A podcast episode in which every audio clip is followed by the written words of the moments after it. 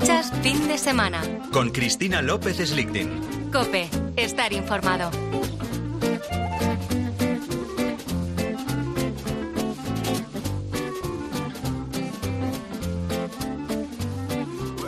Vamos al vértigo de la revolución digital y de la inteligencia. Y es que las cosas están cambiando, siempre os lo digo, de una manera vertiginosa.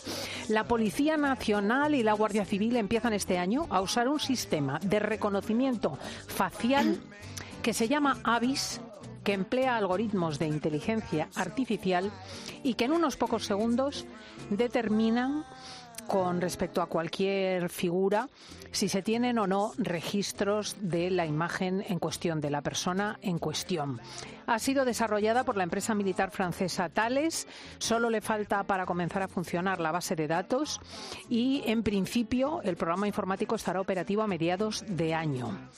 Eh, la cosa no es tan clara como parece, ¿verdad? la Luna de María, líder de Pentacuar Consulting y nuestro cerebrito, nos lo cuenta. Buenos días. Hola Cristina, buenos días, ¿cómo estás? Porque reconocimiento facial ya había hasta cierto punto. Sí, reconocimiento facial, bueno, es famoso que, que lo usan las policías de muchos países del mundo. Fue aquel caso de Scotland Yard que se equivocó de asesino con un sistema de reconocimiento facial. O, o bueno, se sabe que en China Beijing está plagado de cámaras por todas partes y cuando quieren localizar a un ciudadano eh, utilizan sus sistemas en tiempo real y saben dónde está solo por el reconocimiento facial. O sea que digamos que, que se está empleando en muchos sitios desde hace mucho que tiempo. Esto está prohibido en la Unión Europea. Está prohibido en la Unión Europea y es, y es curioso el caso de la ciudad de San Francisco, que es la cuna de Silicon Valley, que, que, lo, que hicieron un, un, pequeño, un pequeño referéndum y los ciudadanos se negaron a que hubiera cámaras de reconocimiento facial en su ciudad.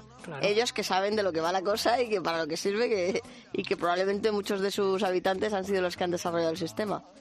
Es que es eh, increíble porque es una vigilancia absoluta, es el gran ojo, el gran hermano. Es el gran hermano y además que, que, el problema, como decimos siempre, que una vez que se crean estos, estos ficheros, estas imágenes, estos registros, es difícil que luego desaparezcan. Bueno, tú me has contado además que se ha ido probando el desarrollo de este modelo de reconocimiento facial de una forma incluso controvertida porque se han utilizado las fichas policiales. Claro, digamos que al final para cualquier sistema de inteligencia artificial lo tienes que contrastar contra, contra unos datos ya existentes. Entonces ellos, para afinar el, el sistema de reconocimiento facial y comprobar que funciona, pues ¿qué, qué, foto, qué, fotografías han utilizado? Las fotografías de, la, de las fichas policiales de, pues del Estado español, del Estado francés, lo cual un poco roza contra los derechos fundamentales, ¿no? Porque al final alguien puede tener ficha policial y, no ser un delincuente.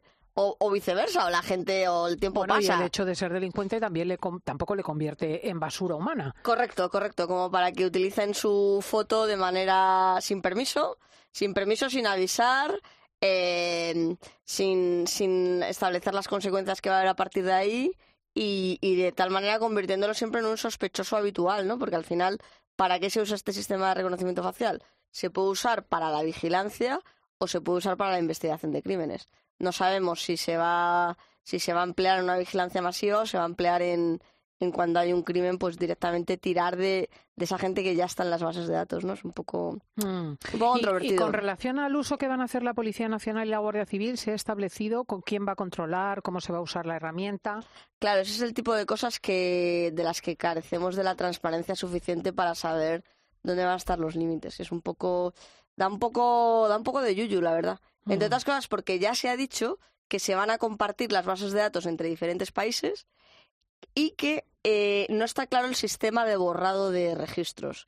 Es decir, alguien una vez que esté en esta base de datos, a los 10 años le van a quitar porque por lo que sea eh, o se va a producir una modificación no se sabe. O sea, una vez que se está allí, es un poco lo que pasa con todas estas cuestiones de la tecnología, ¿no?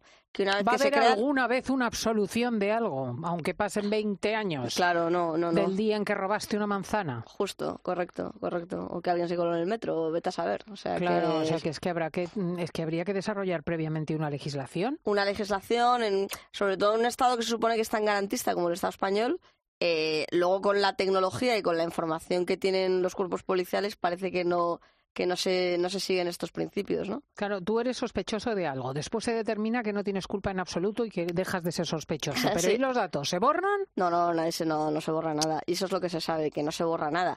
Y que el hecho, además de subirlo a una plataforma y de digitalizarlo y de convertirlo en un intercambio de información entre países y de generar bases de datos más grandes, solo incrementa el problema. Todo el mundo sabe que esto crece y que es muy difícil luego reducirlo. Se van a mezclar también bases de datos de solicitantes de asilo, de colectivos marginados, al final son un montón de, de imágenes, de, de, fotografías de personas a las que nadie le ha preguntado su opinión, la verdad.